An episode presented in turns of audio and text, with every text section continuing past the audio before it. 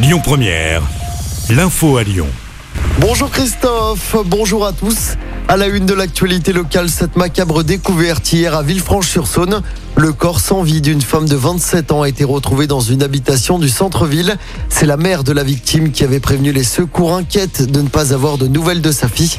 Un homme de 25 ans qui était sur place au moment de l'arrivée de la police aurait tenté de mettre fin à ses jours. Une enquête a été ouverte. Les masques sont tombés ou pas depuis hier? Le port du masque n'est plus obligatoire dans les lieux comme les magasins ou encore dans les écoles. Pour d'autres, il est hors de question de retirer le masque. Alors, soulagement ou inquiétude, nous vous avons tendu notre micro place Bellecour.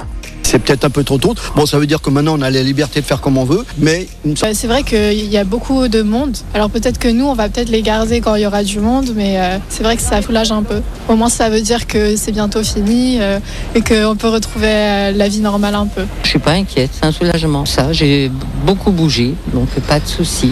Mais bon, on va certainement l'oublier dans les transports. hein. Ça veut dire que ça avance un petit peu. Après, bah, voir ce que ça donne, si euh, il va y avoir des, des nouvelles contaminations. C'est que ça avance quand même. On est trop collé et même dans certains magasins, euh, moi je continue à le mettre. Et on rappelle que le port du masque reste obligatoire dans les transports et dans les établissements de santé.